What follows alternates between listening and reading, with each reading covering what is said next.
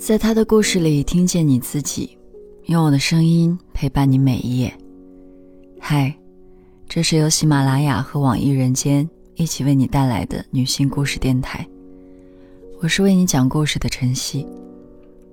今天要和你分享的是一个农村女人的成仙记。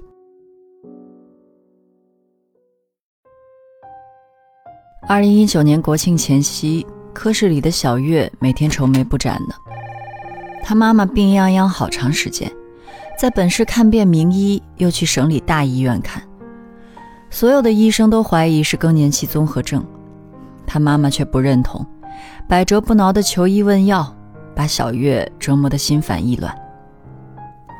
这天，小月听说我家是南峰山的，说她妈妈听说南峰山有个大仙儿，专给人看虚病，很有两下子。他们去了两次都没见上面所以想让我帮他走后门。他还告诉我那个大仙儿叫黄秋霞。我一听就愣住了，我可太熟悉他了，他怎么会是大仙儿？黄秋霞跟我家沾点远亲，按辈分应该管我叫小姑。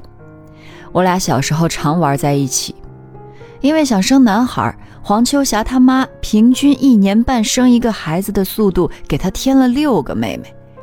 她从四岁起就得看护妹妹。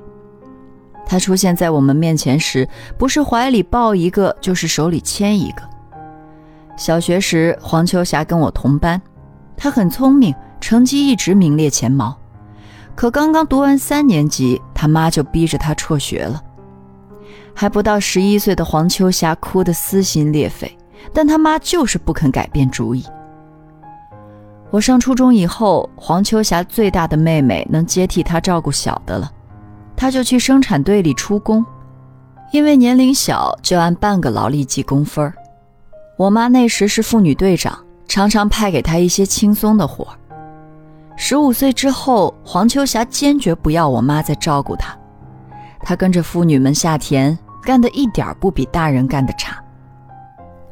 我读护校以后，黄秋霞经常主动来看我，总是刨根问底的打听城里的长长短短。她那时喜欢看书，我背回来六本琼瑶，她全部看过了。遇到不认识的字，就用妹妹的字典查。临近开学，她还把一本路遥的人生借给我看。我问她哪儿来的书啊？她让我别管了。我打开那本书，看见扉页上有人名印章，是篆体字，这勾起了我的强烈好奇。村里有谁是爱看书还使用印章的文化人呢？我去问我妈，我妈说肯定是梅浩轩呗。梅浩轩是我们村上海知青中唯一一个没有返城的，因为大返城那年他都在我们村娶妻生子了。娶的就是黄秋霞的姑姑。后来他当了老师，如今又进了乡政府，把老婆孩子都带到了镇上。我上班以后回家次数变少，一连好几年没见过黄秋霞。一九八八年夏天，他忽然跑到医院来找我。二十二岁的他明显胖了一大圈儿，更触目惊心的是他隆起的肚子。我傻傻的望着他。张口想问她是不是怀孕了，但一直发不出声。她捂了下脸说：“哎，这还看不出来吗？”我说：“那赶紧结婚啊！”她神色黯然说：“结不了。那个男的答应她私奔，结果没有兑现。她本想生下孩子自己带，但他妈知道后气得住了院。”还说，要是敢生下这孩子，他就去跳井。所以他来找我，想把这孩子打掉。黄秋霞绝口不提孩子的爸爸是谁，我也不好刨根问底。但这么大的肚子是要住院引产的，这么大的事儿必须有家属签字，不然我哪担得起责任？黄秋霞又不敢告诉他爸，他妈又住院了，这可怎么办？最后，他问我让他姑来签字行不？电话打回镇上，他姑下午就来了。他除了跟我打招呼时露了点笑意，始终一副恨恨的表情。黄秋霞看见他也是一言不发。引产针打下三天后，黄秋霞产下一个男婴。六个多月大的胎儿，刚下来时还有呼吸。他姑问我：“这孩子还能活吗？”见我摇头，他长长的叹了口气，嘴上说：“作孽呀。”但脸上却是如释重负的神情。晚上我下班。远远看见黄秋霞姑姑站在院子里，比比划划的说着什么，神情很激动。出了大门，才看清她对面站着的居然是丈夫梅浩轩。他一反平日的斯文，骂骂咧咧地问：“怎么把孩子当垃圾给扔了？”他姑姑也不示弱，说：“谁家引产下来的孩子不都是扔了？怎么做他的野种就比别人金贵了？”我心里惊雷滚滚，急忙快步躲进大厅里。隔窗再看，夫妻俩已经撕扯在一处。见围观的人越拢越多，梅浩轩挣脱女人的扯拽，急匆匆地走了。黄秋霞的姑姑也哭着回到了病房。我心惊肉跳地看着这一幕幕，打死也想不到黄秋霞居然和她姑父搞到了一起。折回病区。我在病房门口听了听，还好，屋里没什么异常的动静。推门进去，娘儿俩各居一张床，正背对背躺着。我悬着的心稍微放了下来，说：“今晚我来陪陪他吧，让他姑姑回去休息会儿。”他姑说了声好就走了。他姑走后。我坐在黄秋霞身边的椅子上，她突然问我，心里是不是瞧不起她？我说哪能呢？这世上的情感纠葛，哪说得清是对还是错呢？夜深人静，我被他压抑的哭声惊醒，我没敢动，不知道怎么安慰他，只好装睡。第二天，黄秋霞出院了。三个月之后，她远嫁山东，在村里留下了一个破鞋的名声。一九九八年，黄秋霞带着七岁的女儿回老家了，说是日子不顺心，离了。可那时村里已经没她的地了，她妈也死了，她爸又娶了后妈。妹妹们都因为他的名声不好被人指责过，也不怎么理他。最后还是他姑把废弃的旧草房借给他娘俩，才算是有了立身之地。黄秋霞姿色尚存，惦记她的男人还挺多的，但她铁了心对所有男人一概不理。她靠上山采药、采蘑菇、打短工等办法，居然把女儿养大，供成了大学生。毕业后留在北京工作了。我把爸妈接进城后，很少回村没怎么见过黄秋霞。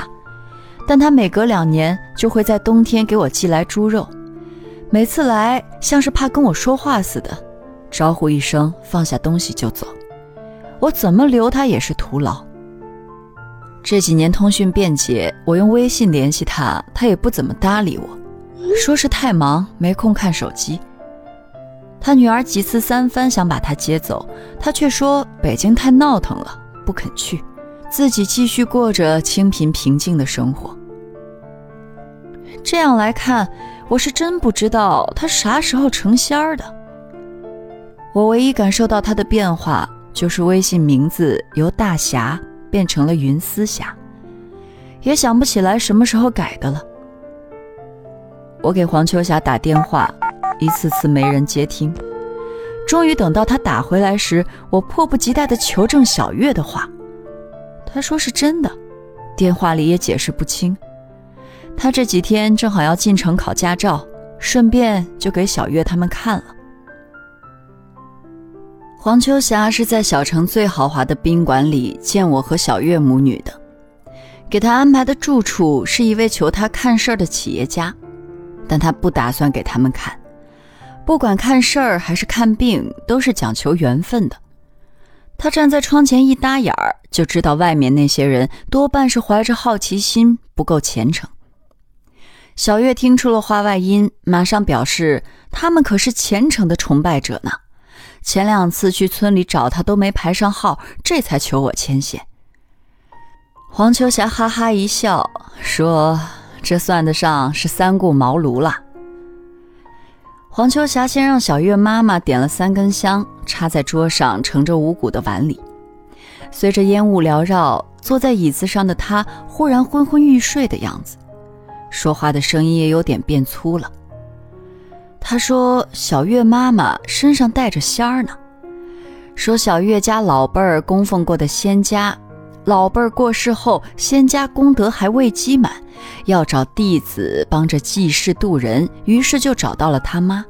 为了让他妈明白自己的责任，仙家就折腾他，让他各种不顺心，提醒他找大仙儿引路。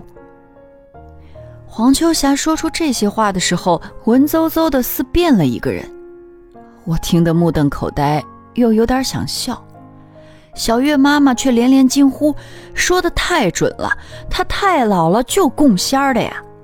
然后赶紧让黄秋霞帮忙破一下。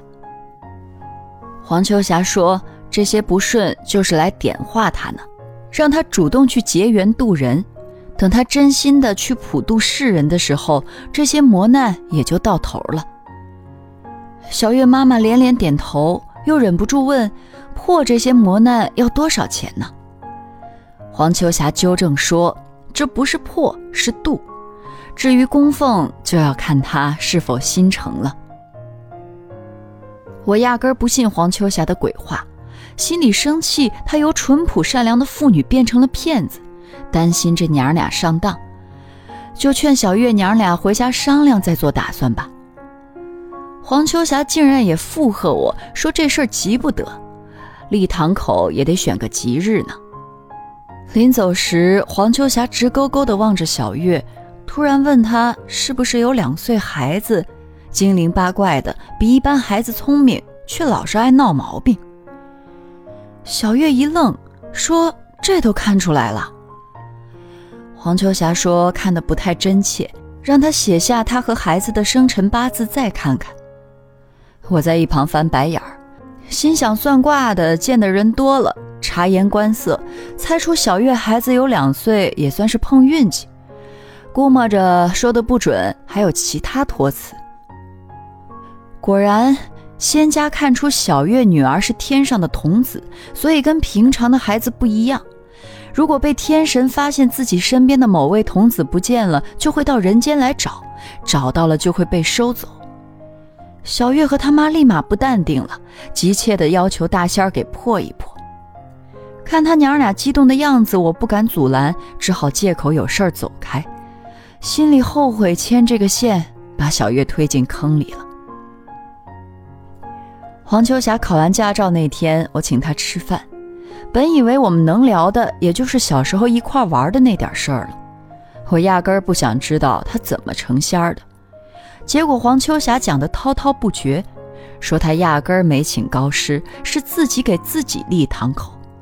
因为他多年来老是做同样的梦，梦见自己是名叫霞的女蛇，伴着一条名叫云的男蛇一起修行。霞受不了人间的诱惑，下凡来了。